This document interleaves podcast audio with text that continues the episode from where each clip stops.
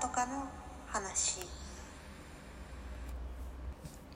こんばんは。銭湯とかサウナとかの話第5回を始めていきたいと思います。今回もどうぞよろしくお願いいたします。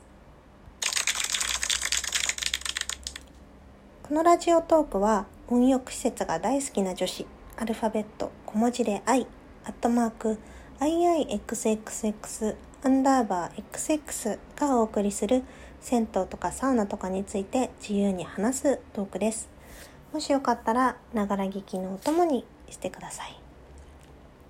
また、アットマーク iixxx アンダーバー XX というアカウントでツイッターをやっています。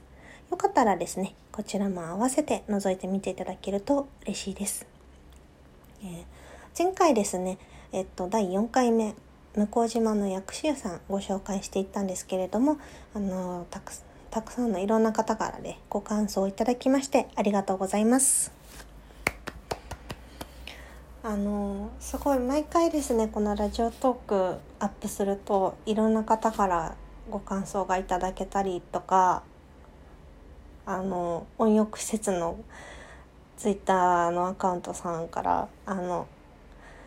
ありがとうございますって言っていただけたりとかしてすごくあの励みにとても励みになります。いつもねなんかこう紹介してもいいのかなとかってちょっとなんか思いつつ、ね、ドキドキしながらあの放送しておりますので あのどんどんねこれからも試行錯誤しながら撮っていきたいと思います。あのなかなか更新頻度が上がらなくてですね申し訳ないなと思っているところはあるんですがあのマイペースにやっていきたいと思いますので今後もお付き合いいただけると嬉しいです。どうぞよろしくお願いいたします。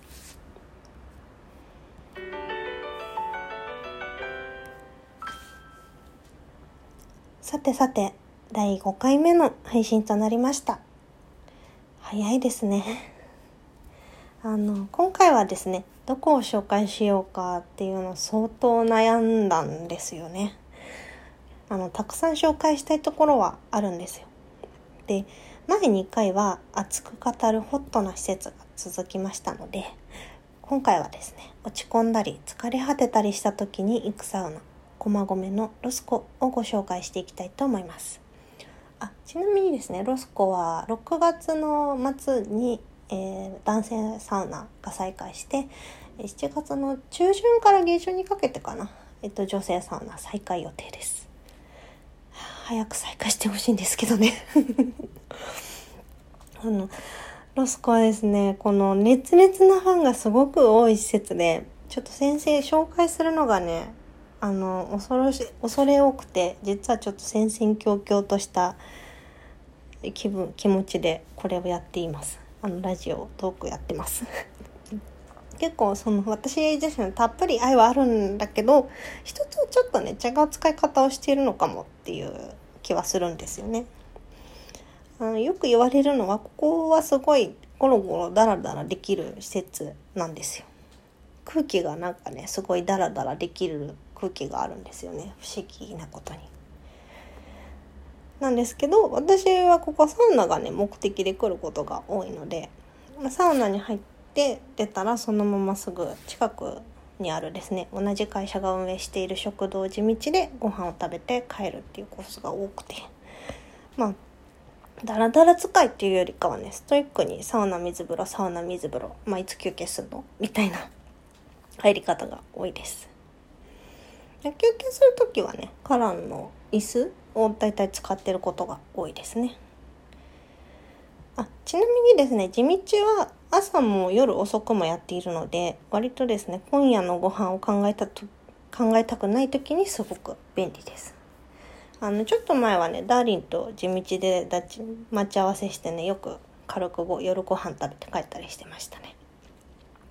ね居酒屋行くまではないけど、まあ、サクッと食べて帰りたいみたいな時に大活躍してます。はい、ここもね確か営業そうだ再開したっていう噂があったのでそのうちちょっと行きたいなと思っているんですけども。なのでですね実は私ね女性フロアから出たことがなくてあのただ上の階に食堂があってその男性と女性と両方入れるところがあってそこがね結構なんか楽しそうな話とか美味しそうなご飯の写真とか上がってるのでですね。ちょっと勇気が出たら。なかなかね出なくて上に行こう行くのがちょっとねなんか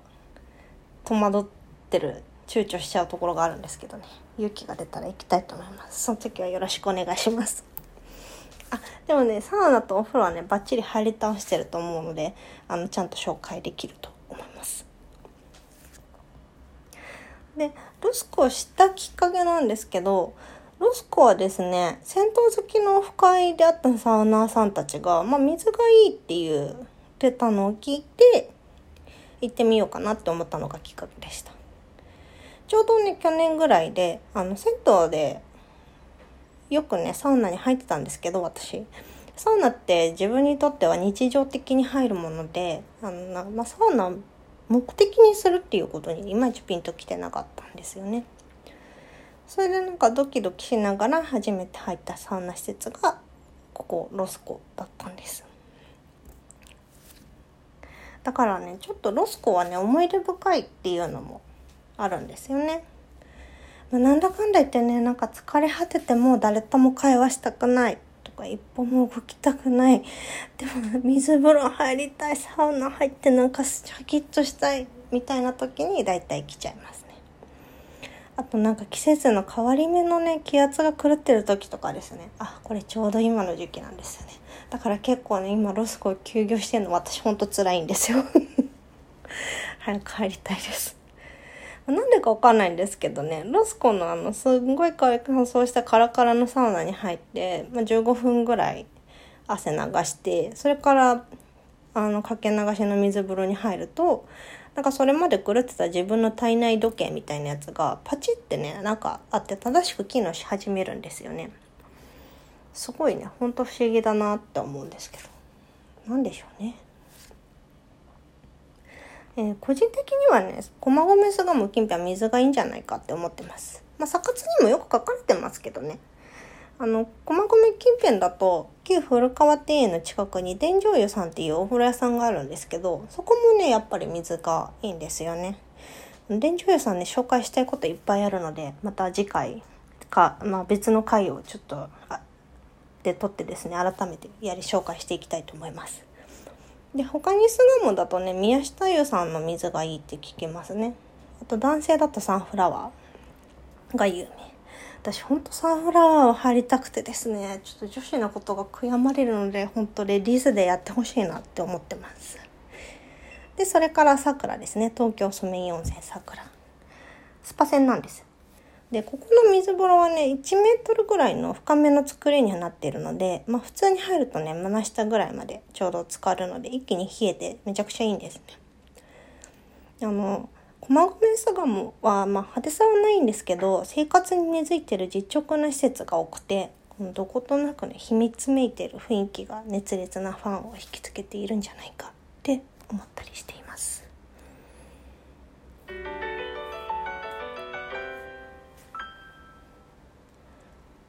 ではでは、ロスコの施設紹介行ってみましょう。ロスコはね、説明がシンプルなんですよね。あの、公式サイトには、駒込駅東口から徒歩30秒って書いてありました。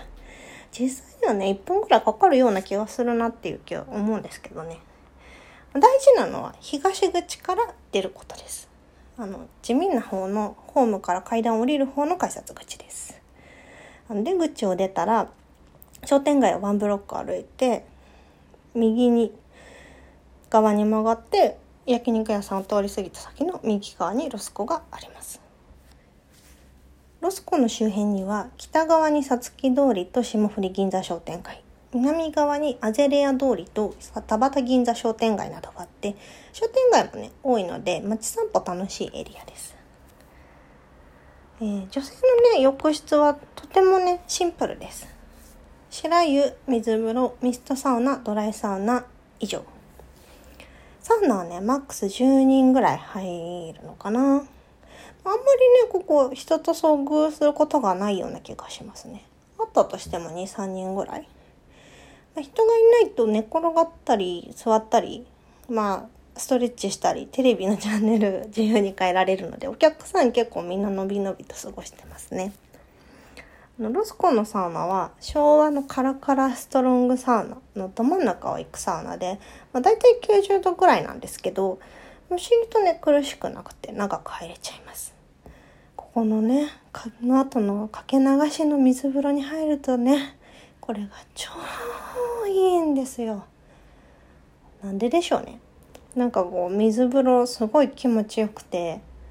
溶けちゃいそうみたいな で水風呂に入ったら休憩飛ばしてまたねサウナに入っちゃいますね。からのとこにね座って休憩することもあるんですけどここはね、なんかサウナ、水風呂、サウナ、水風呂の繰り返しでもすごく気持ちいいです。3セットぐらいして浴室から出て休憩室でダランってするのもいいですね。あの、水風呂の相性なのか、やっぱここのサウナ入った後に水風呂に入るとすごいふわふわして水と体の境界線がなくなるような感じがあります。この組み合わせがすごく好きで、ロスコはいつまでもね、このサウナで行ってほしいって思っちゃいますね。